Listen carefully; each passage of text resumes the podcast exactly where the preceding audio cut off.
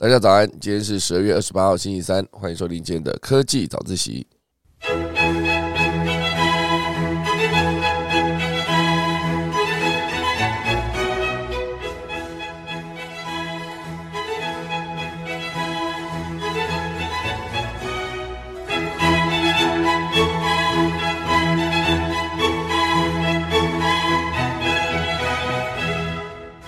好的，今天科技早一起来跟大家分享几则动态哦。第一则呢是台积电现阶段呢它的南科三纳米晶片即将量产，很特别的是呢这一次它大动作的发了通知跟邀请。我觉得为什么要这么高调宣传它的三纳米量产这件事呢？因为在南科嘛，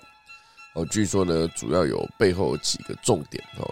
第一个重点就是。他们要离开台湾，好，这个概念就是之前一直被质疑说到美国去设厂，是不是之后高阶晶片都会到美国生产，而不会留在台湾的？好，所以这个是一个留在台湾的一个表态哦。很多的业界解读是这个样子。那等下这部分呢，还有一系列跟晶片有关的消息，等下一并跟大家分享。第二大段呢，会跟大家聊到就是特斯特斯拉哦，现阶段它的盛世要终结了吗？因为它的股价现阶段跳崖啊，因。接了最糟糕的营收，甚至伊隆马斯克也是持续的把特斯拉的钱呢搬到 Twitter 上面去解决问题。这是第二大段，第三大段呢会是一个 AI 一年度的发展总回顾。哦，从最近很红的 ChatGPT 到之前的 Midjourney 可以直接画画，都是本年度的 AI 哦这一类。钟声过，进入今天的科技早一期喽。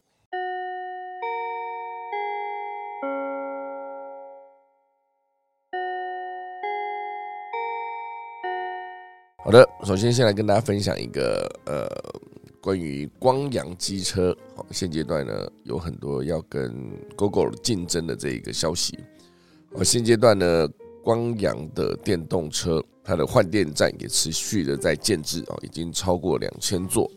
那它的电动机车大梦呢，算是携手这个士林电机跟这个新竹物流。哦，所以光阳机车是在。呃，应该说光阳集团是在十二月二十七号，也就是昨天呢，宣布它的第两千座换电站已经建制完成。明年的目标呢是直接建到两千六百间换电站。哦，同时呢也会与养德集团旗下的这个士林电机跟新竹物流策略结盟，啊，布局明年的绿能电动机车市场。我觉得这个光阳集团呢，就是在 GoGo 了之后。算是最认真在建制自己的换电站，然后想要把自己也是打造成一个这个机车的能源交换系统。所以第一步呢，一定就是要完整这个电动车的换电站。哦，所以过去两年呢，平平均一天会建设二点五站，好，这个速度来打造。今天呢，它的这个电动机车换电站是两千座。我过去两年一天建设二点五座的概念，就是一年可能就是八九百站的速度。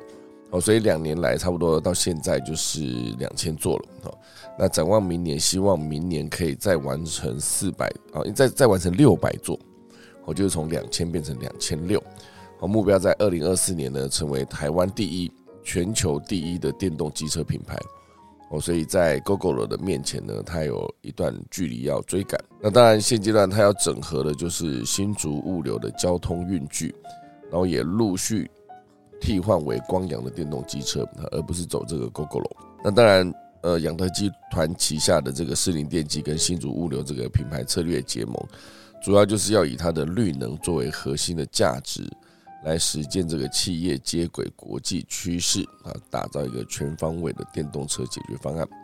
我其实之前我就会觉得，如果已经有一个领导品牌，我自己个人哈，我觉得如果有一个领导品牌，比如说 GoGo 龙。那就是所有人统一做这个，好就好了，不是很方便吗？那如果说多找打造第二个，我当然有良性的竞争是更好的好事，好以免就是当一家独大的时候就失去了那个继续往前呃进步优化的空间。我觉得有竞争哈都算是好事。那可是我就会想起之前那个悠游卡这件事哦，因为悠游卡跟一卡通其实之前也是有在持续的竞争。那我觉得竞争没有问题，我如果可以真的做到是。呃，比如说当时啊，因为当时在讲这个两个卡在竞争的时候，会有一些南部可以用哦，北部不能用哦，类似这样子的问题哦，所以我就会联想起就很早年到香港拿八达通其实很方便了，然后你在各个地方坐地铁哦，甚至直接离开捷运站，在外面的小摊贩哈都可以直接用八达通卡去做结账。我在二零零六年第一次使用八达通卡，其实已经很晚哈。那当时在使用的过程，我觉得哇，这真是太方便了。所有的人只要到香港直接买了八达通卡，然后你可以用自己的呃国家的货币去储值，或是你换个钱再去储值。储值完之后呢，你的所有的消费啊，就直接用一卡搞定，其实相对比较方便了。不然你还要那边换零钱啊，找钱，然后每一次进站买票还要在那边找那个零钱去买那个票哦，然后你还要算多少钱呢，就非常的麻烦。哦，所以二零零六年的时候，我觉得哇，一个八达通卡可以这么轻易的把所有外国人的钱哦，就无痛的赚进自己的口袋里，非常厉害。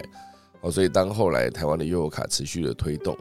然后呃，我也觉得哎方便，我就朝着八达通卡当时这样子一个方向去迈进。可是后来当出现一卡通跟呃悠悠游卡它的竞争之后，呃，就会出现一些有些地方不能用这个，有些地方不能用那个，我就觉得很麻烦了。就如果真的要以一个这个地方想要赚外国人的钱哦，这个大方向去出发的话，那要做好整合才是最重要的，不要让人家搞不清楚。哎，你到底是哪一张卡？为什么这张卡就是之前宣称好像可以用，就在那边不能用？哦，当然现在都没有这个问题了。我只要强调的一个重点就是竞争当然是好事，可是就是可以的话，可以做整合是更好哈。可是我觉得显然现阶段的光阳跟那个 GoGo 他们的电池在设计上就完全不同了嘛。一个比较长远哦，一个比较方正哦，类似这样，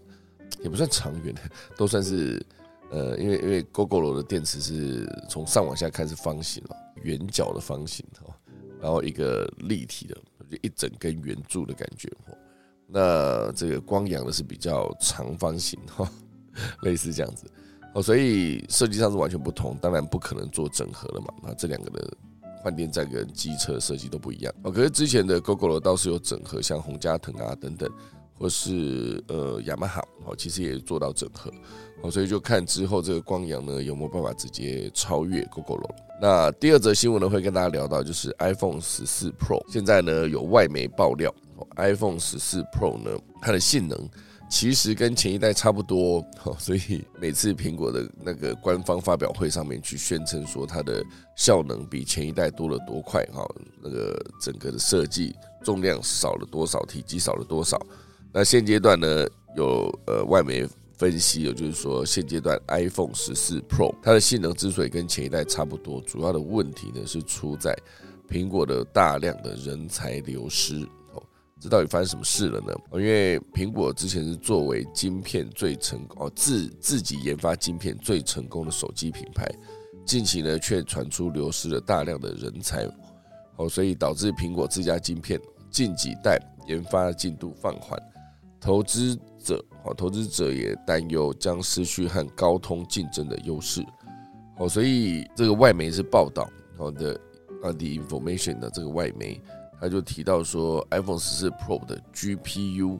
存在一个前所未有的失误，导致公司后来不得不匆忙的将 GPU 转采用与前一代晶片相同的设计。因此呢，相较于前几代的 iPhone，呃，iPhone 十四 Pro 的升级幅度呢就相对的更小。那之后就是苹果的 A 十五跟 A 十六的晶片，它整个差异呢也是微乎其微。所以最终就变成说，你的效能要在下一代更新的时候有一个跳跃式的成长，这件事情呢，显然是不切实际的，就是做不到。所以苹苹果本来是计划在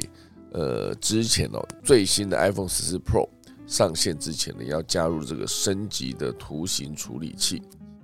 添加据称是雄心勃勃的功能，但在研发的后期呢，才发现它的 A 十六晶片功率过高。可能会损害这个电池寿命，或者是让这个设备过热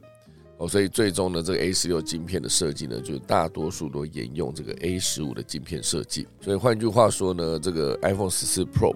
它的效能或者功能原本可以更好的，只是开发团队内部出现了问题哦，所以导致这个十五到十六它的晶片升级呢是没有这么明显的幅度。那之后十四到十五哈，就是它的 A 十六晶片到 A 十七晶片，有没有可能真的就有一个跳跃式的成长哦？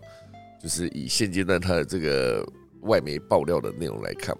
哦，它人才流失问题显然也不是快速在一天两刻可以直接完成的，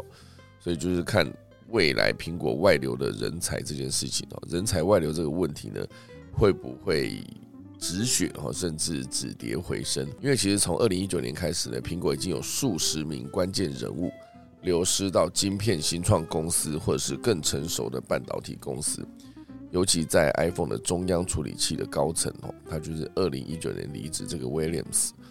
好，创建自己的晶片新创，好，叫做 Nuvia。他创建这个晶片新创之后呢，更多的苹果工程师也被挖角过去了 Nuvia，所以这个苹果就在这个威廉斯离职六个月之后呢，要起诉他，指控他在新公司采采用了苹果的智慧财产，而且是在苹果工作的时候呢，就挖走了重要的晶片工程团队，所以这件事情就被呃苹果直接放大，之后要直接提告起诉这件事情。好，总之呢，苹果明年九月哦，大概就是九个月后，会再推出它的最新版本的 iPhone 十五、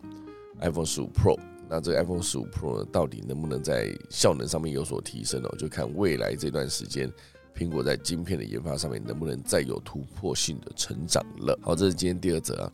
第三则，我觉得这个其实我是蛮想讲的，只是讲下去可能时间会很长哦，就快速带一下标题好了。义务役二零二四年起恢复为一年哈。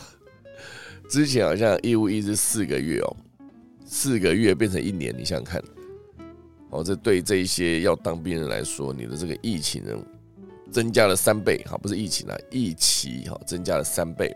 啊，你的薪资呢当然是二点六万，哦，蛮多的啦。之前我的那个义务役好像薪水才五千块而已，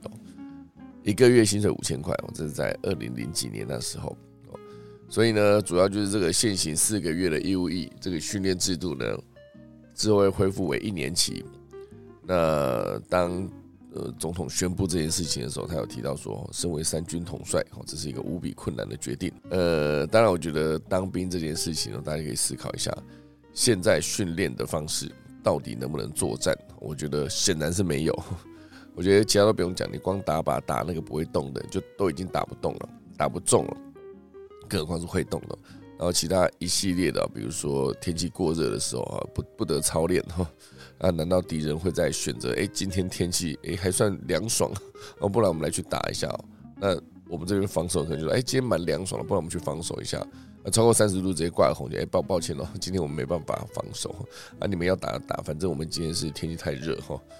就是以一个当兵我自己过去的经验，我觉得唯一学到一个东西就是。你必须做出一个很好看的表面哦，有做过高装检的应该都知道，好不好？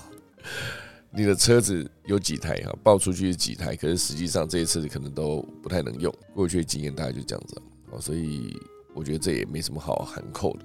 这个是有当过兵的人自己都知道，现在的兵真的能打仗吗？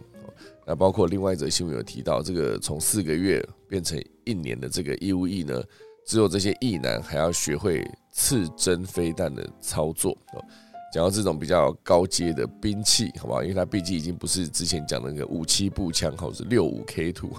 那个武器是怎样？一九五七年的六五 K two 是民国六十五年嘛。总之，无论如何都是非常久以前的武器哦。这些武器要怎么作战？哈，那更何况还有另外一些，就是当你义务役时间变短。还有，或者是你就只能依靠这个志愿役嘛？哦，之前开飞机的、开坦克的，其实你说短短的一年时间要去训练，显然是不太够。好，所以就变成说专业的地方不够专业，那不需要专业的地方的时间又够短，又更短。哦，所以你训练出来的这些兵呢，他真的能够打仗吗？我是非常的存疑的。这个是自己当过兵的时候概念是接近的，就是 我那时候在当兵的时候，我觉得这些训练真的在战场上面是派得上用场的嘛。呃，不确定，好不好？而且总之呢，民国一一三年一月一号起呢，这个义务役的役期就改为一年，哈，所以就代表说，民国九十四年九四年次的这一群年轻人呢，之后他的役期就从四个月变一年了。所以要赶快去找这些替代役哈什么的，以免自己去当兵的时候浪费时间。我真的可以把当兵定义成浪费时间，我自己过去曾经被浪费过一年七个月，好不好？所以总之呢，这就是我对这一次的义务役时间从四个月变成一年，直接能想到的一个切入点。我的薪水变多了，可是你花这么多薪水在养这些兵，用途到底在哪？哈，如果不需要这些军队的话，你把这些军队全部裁掉，把那些预算全部投入消防队跟警察局。因为那是真正有在做事的嘛。阿斌哥以前在做什么？就扫地而已。真是讲了一大堆，跟我自己对当兵的理解，啊不代表就是真实状况就是这样。至少我当时接触到的状况是这个样子。可是那已经是十几二十年了，过去这个十几二十年有没有变好哦，或是有没有变得更惨哦？我其实无法判断，毕竟不在没有身在其中嘛。顶多就是拿之前的经验来聊哦，只是看看大家对这件事情的理解，跟如果你曾经当过兵哦。你可以去思考一下，这个后续从四个月变成一年，它到底对我来说就是支出增加，然后浪费更多人的时间。好了，我的想法就讲，好吧，准备来进入今天第一大段哦。台积电，台积电呢，现阶段哦，它在这个三纳米扩厂典礼，还特地发了通知，邀请媒体去参加，哦，很罕见的三纳米实体活动。为什么台积电要发这个活动通知呢？之前真的是没有这种大动作的发通知给媒体，然后请媒体来参访哈。所以现阶段呢，台积电宣布三纳米这个南科的量产，虽然时间相对比较晚哦，但是这一个举动呢，第一有一个展示技术实力的重大意义，同时呢，还有另外一个就是直接展现了他深耕台湾的决心。因为之前外界一直在解读，就是什么所谓的去台化，台就台湾台嘛。去台化的意义是不是说之后就是所有的厂啊跑去美国设厂，跑去日本设厂，是不是以后高阶的技术都外流了，就不会留在台湾了呢？诶，就不是哦，他们就特别强调，南科十八厂或是这个一八厂呢是五纳米跟三纳米的生产基地哦，所以现阶段呢就是台积电发出的活动通知，讲的就是十二月二十九号将在台南科学园区的金源十八厂新建工程基地。来举行这个三纳米量产季扩厂典礼，因为这个南科十八厂呢是五纳米跟三纳米的生产基地嘛，其中第五到第九期的厂房呢将会投入这个量产三纳米的晶片。这一次之所以特别，是因为台积电过去呢它的先进制程量产很少有公开举办活动。哦，所以这一次相当罕见的发出通知呢，就格外受到了瞩目。因为现在全世界在晶片这个领域哦，就是竞争的，就是台面上台面下都沸沸扬扬哦。哦，尤其是美国持续不断的在晶片这个领域，然后想要用各种专利啊，或是用它的能力哈，去要求，比如说爱斯摩哈，比如说呃晶片生产材料厂等等哈，光刻机各个领域，包括。有在生产晶片的几个领域，像是呃几个地方啊，台湾啊、韩国、日本等等，都要在各个生产晶片的领域去跟中国大陆做竞争，然后甚至直接希望可以把他们这个还没有起飞的晶片产业呢直接打趴。因为从晶片角度切入呢，未来这个高科技的竞争才能持续保持美国的领先哦。所以我觉得现阶段在全球的晶片产业呢，不只是台积电。哦，还有三星，三星呢也在今年的六月三十号，我就已经抢先宣布了这个三纳米环绕闸极的一个量产技术，就是这个 GAA，然后并且在今年的七月二十五号呢，已经在它的金鸡道华城厂区内举行盛大的这个三纳米 GAA 晶片的产品出厂纪念活动。哦，所以业界认为呢，三星三纳米的效能与客户群始终备受外界质疑。哦当然，台积电大动作宣布量产之后呢，也渴望在此呃展现它的技术实力。那因为另外一方面是因为台积电先前赴美国的亚利桑桑那州扩厂，哦，当时就很多人去担心，就我刚开头讲到的去台化，甚至还有外界直指哦是掏空台湾。那个总裁魏哲家近期又再度重申，想要控制半导体产业链没这么容易，啊，不是工厂搬到哪个地方，那个地方就会发展茂盛哈。他也强调了门都没有，因为这个台积电呢宣示深耕台湾的决心呢，也渴望化解市场疑虑哦。所以我觉得很多的现况都是现在进行中的事情。我像之前有提到的设厂哦，整个包机飞到美国这件事，然后美国有一些比较呃算是小的州。也是很热情的迎接这些到当地设厂的这一些呃企业，哦，所以主要就是希望能够透过这个高科技产业的设厂呢，增加当地的就业机会。哦，所以这么多议题出现之后呢，当然很多人就会担心说，以后台湾到底还剩下什么？我现在显然台积电做了这个三纳米实体活动，就是要把这个大家的质疑呢，哈，暂时给他有一个正面的回答，就是不会有去台化的问题。哦，这就是台积电呃反击这个掏空台湾说，因为其实之前也有提到，就是如果一旦好，就是最最最最糟的状况，台湾假设被拿下，那台积电这个厂。不管是谁拿下这个地方的手里，是不是马上就可以直接生产出高阶的晶片呢？其实也不是哦，因为这个技术跟厂房是要互相配合的。有厂房没有技术，其实也是枉然的，做不出晶片。因为那个已经超越了那个物理的极限了，就是纳米已经是非常小的，你没办法直接做出一个晶片，那个线路把它放进去，没办法，是要用。一个方式让这些线路长出来哦，就完全不同的逻辑，而且那也是之前可能是五年前哦，跟我一些做那个呃晶片领域产业的朋友聊的时候，他很简单的一个说法解释哦，晶片长出来这件事。那时候当然没有三纳米哦，毕竟是五六年，这是二零一四哦，八年前了哦，八年前的事哦，很久以前了哦，所以。呃，经过了这八年，哦，就晶片领域当然持续有进展，就越做越小，哦，这就是有可能后续当台积电持续在台湾生产的时候，掏空台湾这件事情呢，相对就比较不用那么担心了。这是台积电想要告诉全台湾的人的事情。所以，当然三星明年也在呃扩产它的 DRAM 啊四纳米的产能啊，这是三星，因为在全球晶片荒嘛，然后这等一下讲到那个汽车产业的时候也会提到。全球晶片荒一个产品哦，就像上礼拜提到的巨大，巨大当时就是在疫情期间有一个那个单车销售红利，所以大量的备货。可是大量备货的时候，你要生产，就像我那时候讲，就是你所有的呃零件都备好啊，可是你缺了一个核心的零组件，就变成一个零组，应该说其他九十九个零组件等这一个零组件，就代表说你其他九十九的库存是。放在那边没有用哈，就是一笔钱压在那边，可是你没办法把这车子组装起来。那换到汽车产业或者是电动车产业，就是那个晶片啊，你可能有轮子，你可能有底下的电池模组，可能有呃机机电系统，你可能玻璃哈，你可能座位全部都有，这些零件都有，可是你缺一个晶片，它没办法从中间控制，那你这样子就生产不出来。所以现阶段这个晶片呢，在全球各个领域都缺。那能够如何补上这一块？未来就是要靠这些专门生产晶片的厂商。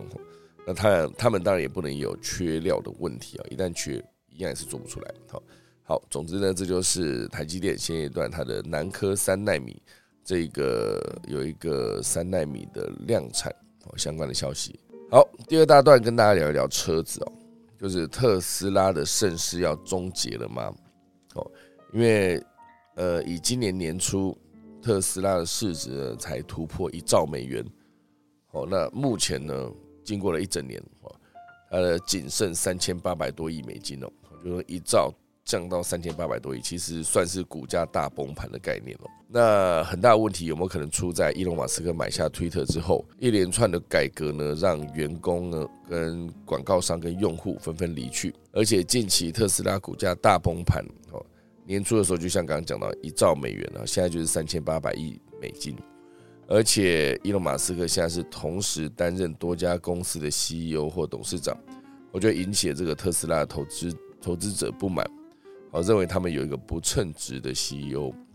所以之前大家会觉得哇，应该说我了哈，我觉得马斯克算是非常厉害啊，一个人能够把一间公司做到顶尖哦，其实非常不容易了，所以他有一个特斯拉，有一个 SpaceX。光这两间公司其实已经算是非常强大了。那当然还有其他比较小的，就是他之前收购的这个 Solar City，然后还有 Boring Company 去做那个隧道。但早年做的这个 PayPal 当然就离职了嘛。哦，所以现阶段他临时起意买 Twitter，然后中间的起起伏伏，原本要买，后来又反悔，然后后来又想买，后来又反悔，最终呢，因为被 Twitter 要提告，哦，所以他只好硬着头皮砸了四百四十亿美金，大概就新台币一点四兆。我就把这个 Twitter 买下来，那这当然只是一个灾难的开始哦，因为他买下来之后呢，裁员，还强调紧凑的工作，然后还不远距办公，造成这个原本留下的员工也纷纷求去哦。那他的强势作风呢，也惹恼了一些客户，哦，所以许多大企业纷纷抽掉了广告，哦，这些大企业是可口可乐、美国运通、雀巢等等这些公司哦，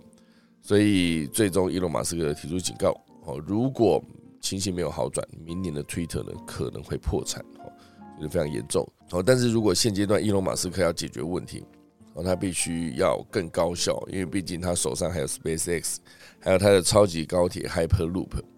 还有一个他的呃隧道挖掘公司嘛，刚刚有提到的 Boring Company 等等，真的很多哈，所以一个人再怎么能干，也不可能同时间管这么多间公司。Twitter 之后有可能会找新的执行长哈，在昨天有聊到。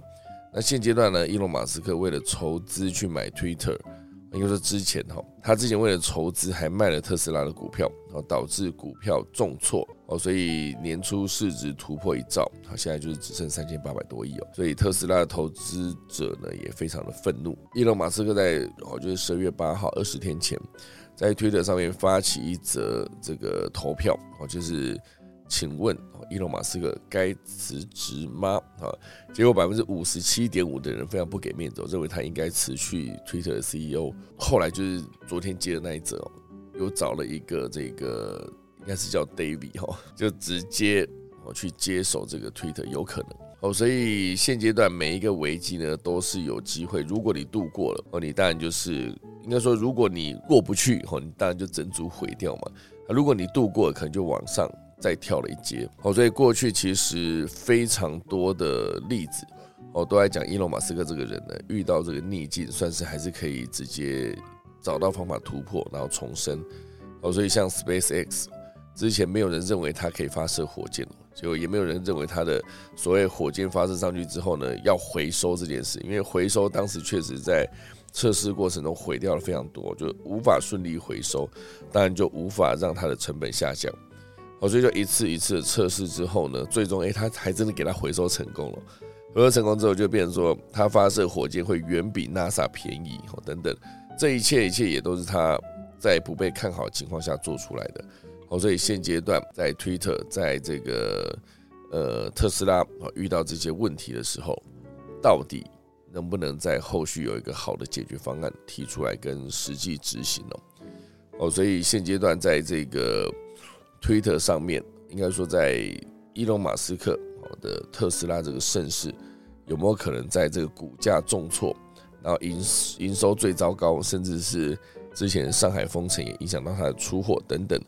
所有的问题都集中在这个时刻的时候呢？他可以找到一个解决方案跟突破的方案，至少赶快把这个特斯拉股价呢再让它回升了，不然面临这么多的竞争，我觉得相对是。更难打这场仗，因为全世界电动车现阶段真是百花齐放，很多传统的车厂哈，比如说福斯哈，比如说奥迪哈，比如说保时捷等等哈，大家都持续朝电动车的这个领域去前进。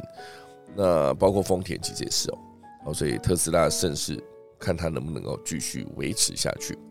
好，讲到丰田呢，快速也带一个丰田现阶段的一个状况，这个 Toyota 啊，它在今年的十一月。应该说，公告十一月全球汽车产量哦，增长了百分之一点五，达到八十三万三千一百零四辆，这个最高的记录，新高纪录。但是晶片持续短缺哦，哦，所以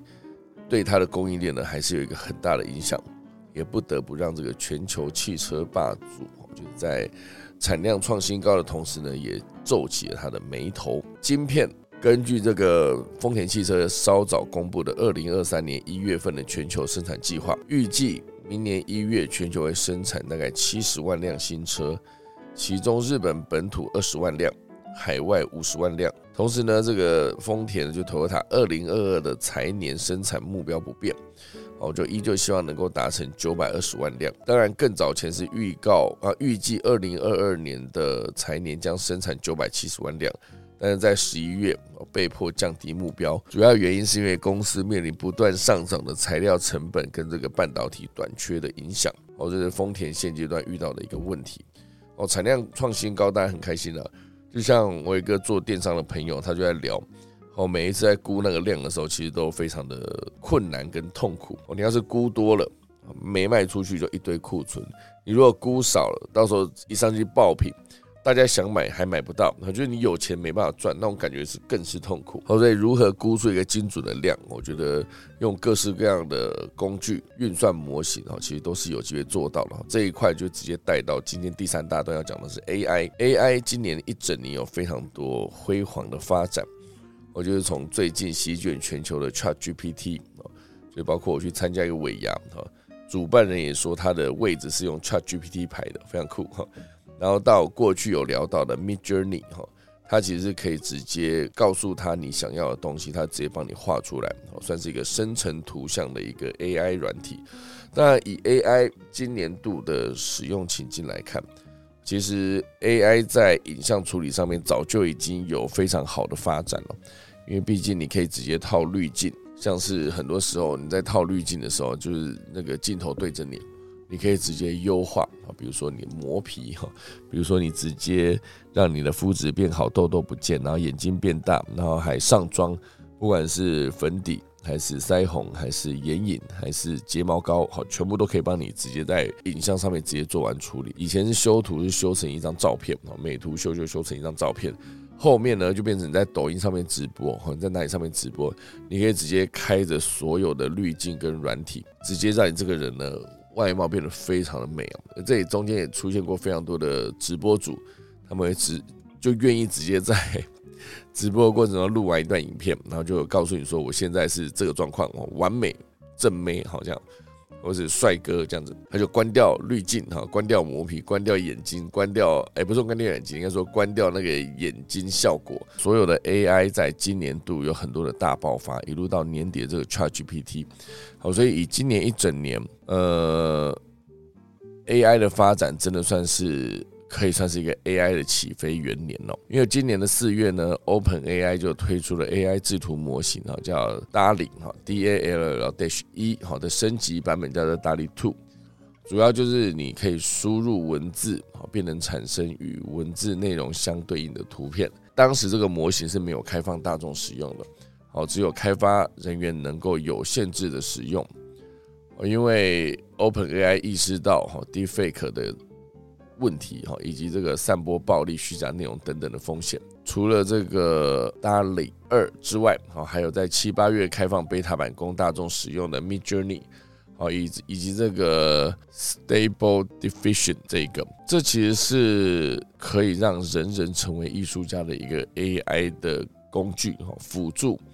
尤其是今年八月底，好，在美国科罗拉多州的一个博览会美术大赛，一张由这个 Midjourney 辅助创作的作品夺得大奖，更是掀起了大众舆论的正反声浪，是无法不去面对的一个问题。哦，就是这个他他呃，这篇文章底下又直接放出了这张图。吼，当然在十月，Meta 又推出了短片生成系统，叫做 Make a Video，尽管明显是假的，好，甚至模糊扭曲，好，但在不可否认又是一项突破。在 AI 这个领域上面，当然这个线上生产力工具叫做 Canva，哈，微软旗下的 Office，近期呢也都接连的宣布，会把 AI 图像生成模型呢引进自家的平台，让这个使用者制作出更多有创意的文件。哦，所以这就是 AI 在图像上面一个很大的进展。好，当然以 AI 的核心技术来说，它这个扩散又是一个怎么一回事呢？哈，就是 Diffusion。Diffusion 要怎么念呢？我来看一下它的念法。这个 AI 的使用生成核心的技术，Diffusion 啊，Diffusion 哈，D I F F U 啊，S I O N 这个一词呢是源自于这个物理学当中气体或液体均匀的分布到一个空间，但在物理学中呢，扩散是自自然发生且不可逆的。比如说扩散到咖啡中的方糖，无法立刻恢复为立方体的形式。哦，但是机器学习中的扩散呢，是重组这些被破坏的数据，也就是说，这些训练 AI 的资料内容，从而从这些杂讯中呢恢复数据，重组出一块方糖这个能力。哦，所以这就是这个 AI 发展的一个核心的技术。那当然，AI 发展不只是在影像，哦，除了影像之外，啊，还可以尝试用这些扩散模型来创作新音乐。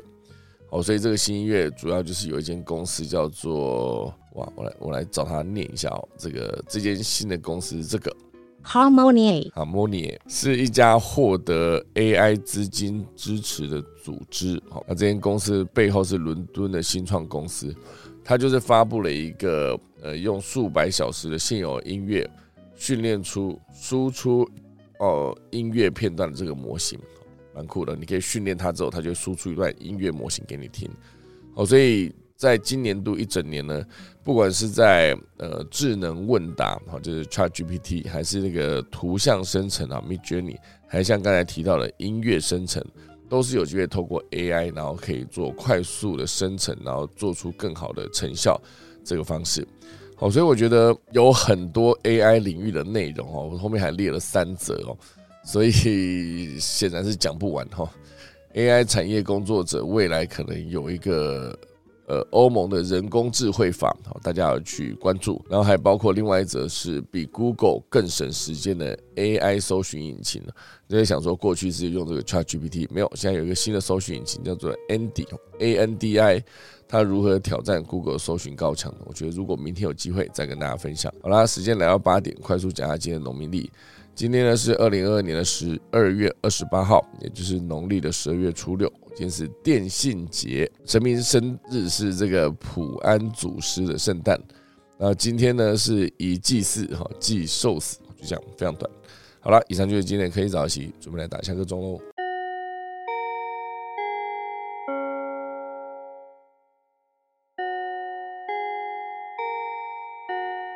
的，今天感谢大家收听啊！先来看一下我们今天的 Rain 聊了什么哈。今天呢，英凡说的早安啊，克劳德伍说早，然后 Kitty 说七月十五，对，一开始讲错了哈。啊，Lily 穿了笑哭，然后 Kelly 说今天七月十五，有那个讲错，真是引起很多的讨论哈。高德说各位好，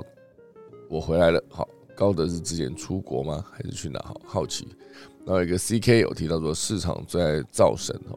再狠狠把他们摔下神坛啊！伊隆马斯克同时担任很多间公司的执行长，本来就代表说他不可能参与太多的日常营运。市场好像今天才发现这个事实哦。有时候我觉得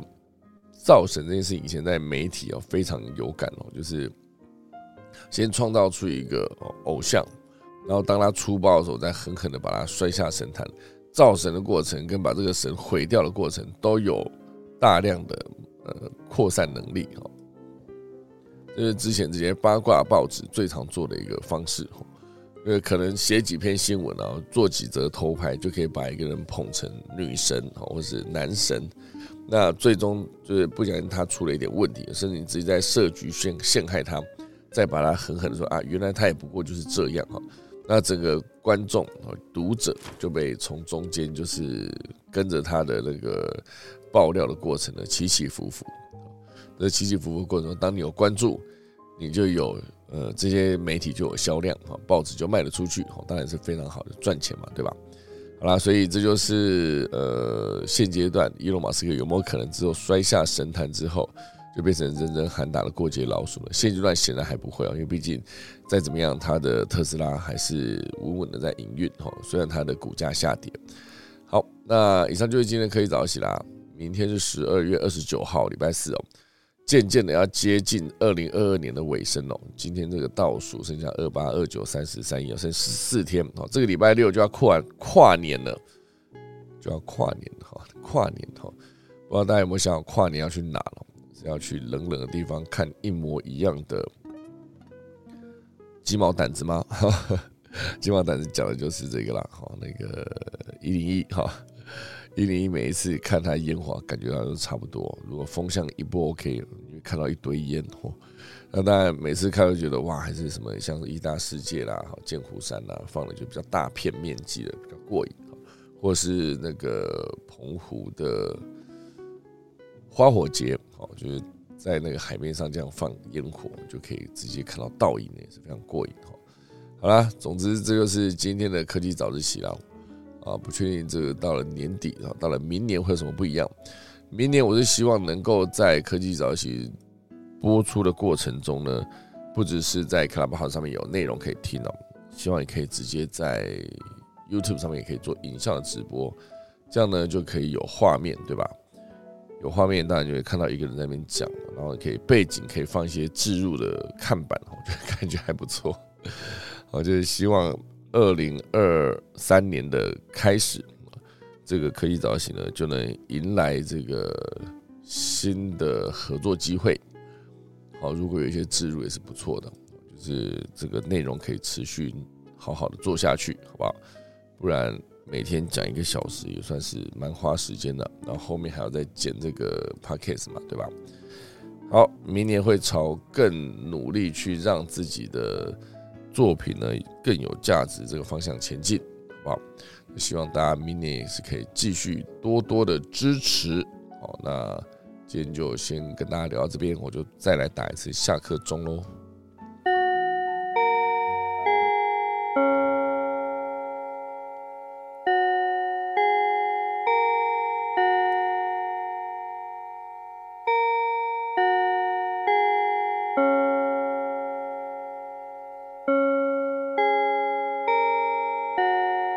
今天就谢谢大家收听啦。明天可以早起，十二月二十九号礼拜四早上再见，大家拜拜。